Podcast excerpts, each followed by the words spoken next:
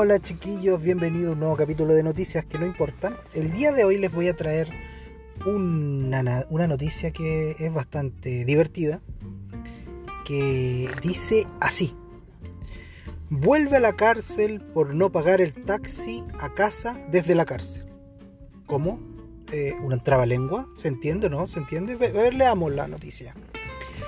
Las autoridades del estado de Florida, en Estados Unidos, afirman que un hombre fue devuelto a la cárcel poco después de su liberación por no pagarle al taxista que lo llevó a casa desde la cárcel.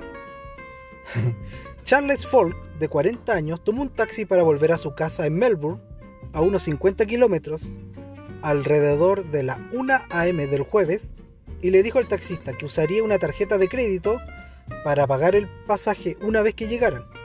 Al llegar Folk, le dijo al taxista que ni su hermana ni su compañero de cuarto podían ayudarlo a pagar la tarifa de 70 euros. Al parecer el taxista no aceptó un pago telefónico de la hermana de Folk, que estaba fuera de la ciudad en ese momento, según informes de policía.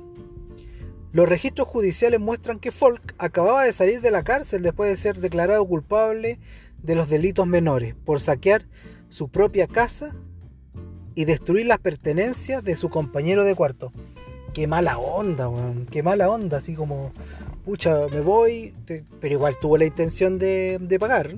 Ahí tuvo, el señor Ford tuvo intención de pagar, pero, pero eso no le bastó al taxista. Weón, qué mal. Salís de la cárcel y te vais directo a la cárcel. Qué lata, weón, qué lata.